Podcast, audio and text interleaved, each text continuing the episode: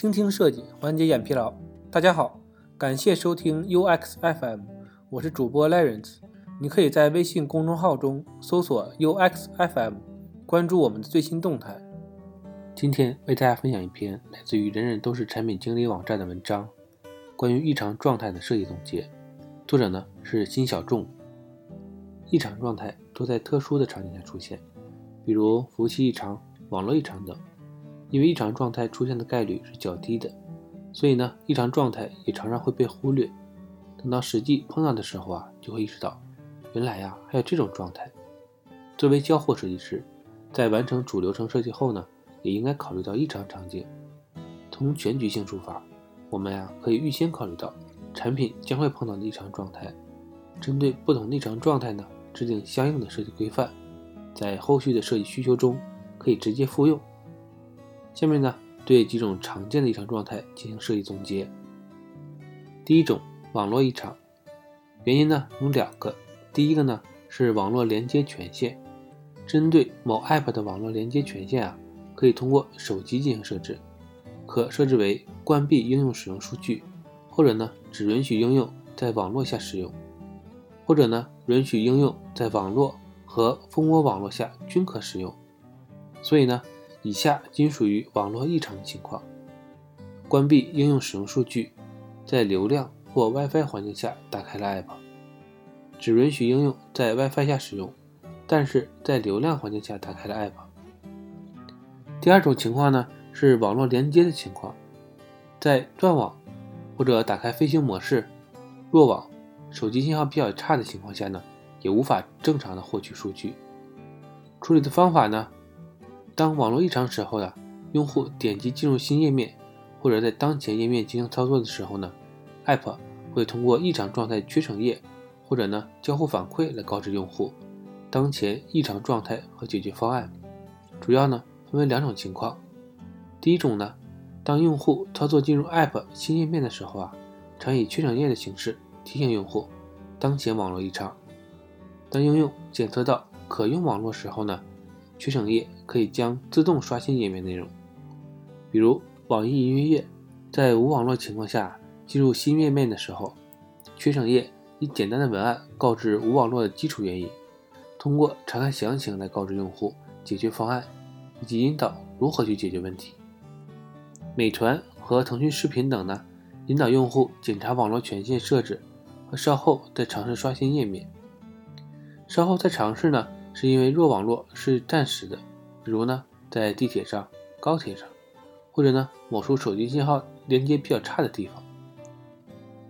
第二点呢，当用户点击操作当前页面时，比如上拉加载页面、下拉刷新页面、点赞、关注等操作的时候呢，常以 Toast 或者呢对话框的形式提示用户，比如呢，网易云音乐网络异常状况下下拉刷新呢。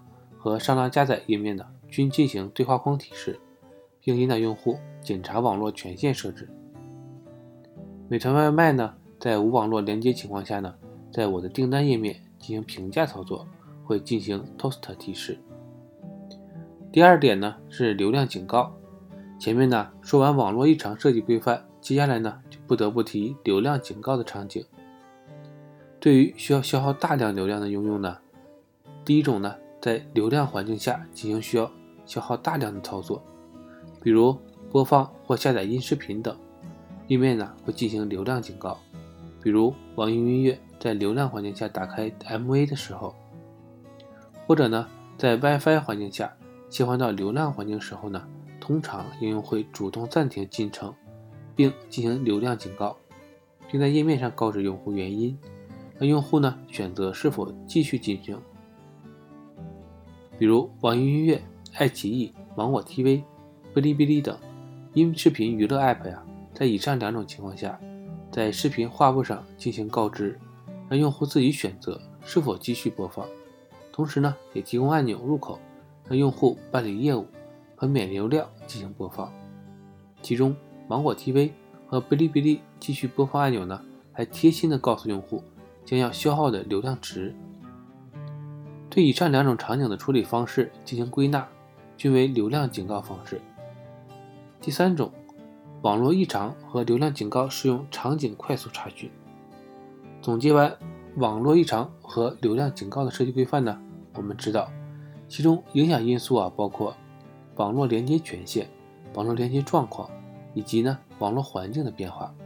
下面呢做一个小总结，以便快速查询。在总结之前呢，强调一下，网络权限设置啊是针对某 app，或者呢是连接 WiFi 和流量。是针对手机的。第四种，服务器异常，服务器出错的情况啊是较少出现的。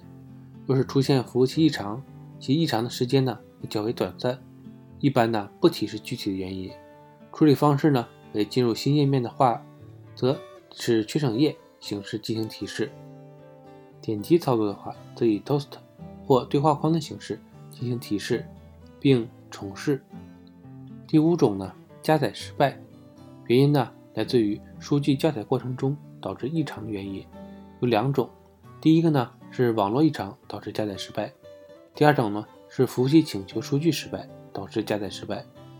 处理的方法呢，第一种情况，如果是因为网络异常导致的加载失败呢，处理方式请参考网络异常设计规范；如果是服务器请求数据失败呢，处理方式请参考服务器异常的设计处理规范。第六种。空状态，空状态啊，是指页面当前无内容，主要呢是以下场景中会出现空状态的情况：一、无权限，某些界面和功能啊会针对不同的角色设置不同的使用权限。无权访问页面的时候呢，会出现空状态的情况。第二呢，搜索无结果，搜索无响应结果会进行空状态提示。第三种，初始内容为空，例如。无浏览记录、无收藏、无购买记录、无订单记录、无下载记录等。第四种，内容被删。若内容允许被清空，内容清空后呢，会回到初始前的空状态。处理方法呢，当前页面为空，一般呢会提示用户当前页面为空状态，同时呢可能会做适当的引导。针对空状态的场景呢，主要采取以下几种设计原则。第一呢。是用户无权限，一般呢在 B 端产品中碰到这种场景。通常来说呢，若用户无权限访问某个功能模块的时候呢，处理方式一般是将该功能模块对用户啊进行隐藏。若是有其他原因呢，不能隐藏对应的功能模块，处理方式啊就变成了缺省页面。但文案要足够的明确，告知无权限用户该如何处理才能访问。一般呢。是联系管理员添加权限。第二呢是搜索无结果，搜索无结果的处理方式啊，一般有两种处理方式，一种啊是缺省页面，另一种呢是在第一种的基础上加上相关的推荐。具体用哪一种，根据设计目标来决定。比如网易音乐搜索音乐无结果呢，直接用文案告知；豆瓣搜索书评啊无结果的时候呢，会以这种。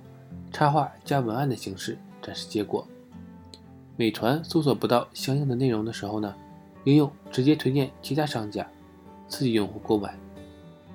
另外啊，也会有一些应用会添加一些引导操作，收集用户数据，优化搜索。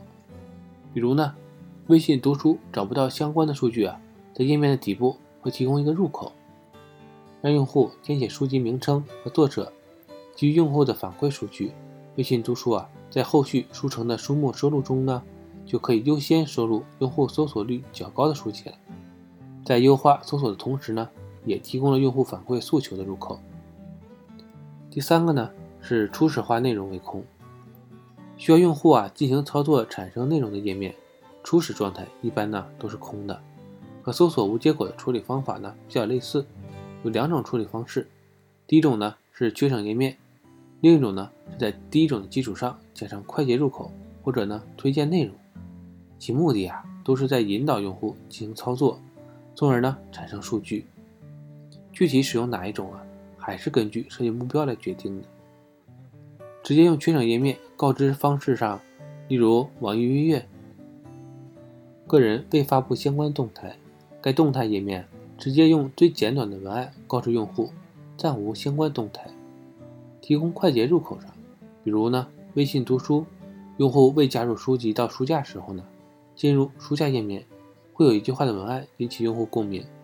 另外，附上找书按钮，方便用户呢快捷进入书城进行找书。如果通过用户浏览记录和搜索行为，能够分析出用户的兴趣爱好，进行精准的推送，那么在空状态页面呢进行推荐引导，也不乏是一个很好的尝试。比如网易音乐、腾讯视频和美团。都有采用这种方式。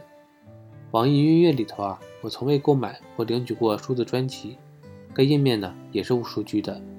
网易音乐在页面的底部啊进行了数据专辑的推荐，具体的推荐算法呢不太清楚了。我觉得呀，可以是销售量比较大的专辑，或者呢根据我个人的搜索和浏览记录进行相关的推荐。最后啊，通过买点数据分析，通过推荐引导购买，是否提高了？专辑的购买率。第四点呢是内容被删除，页面内容被删除区分场景说明。第一种呢是需要用户操作产生内容的页面，用户啊也可以通过删除将页面的内容清空。对于该场景啊，当页面内容被用户清空后呢，页面的内容为空，处理方式啊和初始状态为空非常类似，以缺省页的形式呢告知，或者在基础上加入快捷入口。或用户推荐，比如清空网易音乐中我下载列表所有的单曲，清空腾讯视频我缓存的视频，清空微信读书的书架。清空后的状态呢和初始状态是一致的。另一种场景的页面呢入口依然存在，但二级页面内容已经被删除了。二级空状态的页面啊设计处理方式是以缺省页的形式告知的。文案信息告知用户，内容已被删除。例如，某微信订阅号的文章发布记录中的某篇已经被删除了。点击呢，就进入二级页面后的提示如下：该内容已被发布者删除。第七点呢是功能重建，功能啊已经上线了，后期啊进行产品升级或者迭代功能，正在开发中。功能入口啊没有进行关闭。还是允许用户访问。通常呢，会在用户进入该页面之后呢，进行对话框提示，告知原因。总结一下，以上啊对这种常见的异常状态设计规范进行了总结。相对正常状态，异常状态较为少见，容易忽略。大家可以参照以上的设计规范进行异常状态设计和优化调整。今天的内容就到这里了，让我们期待下期的精彩内容。你可以在播客的文稿中找到我们的联系方式，欢迎给我们投稿或者提出建议，让我们一起把节目做得更好。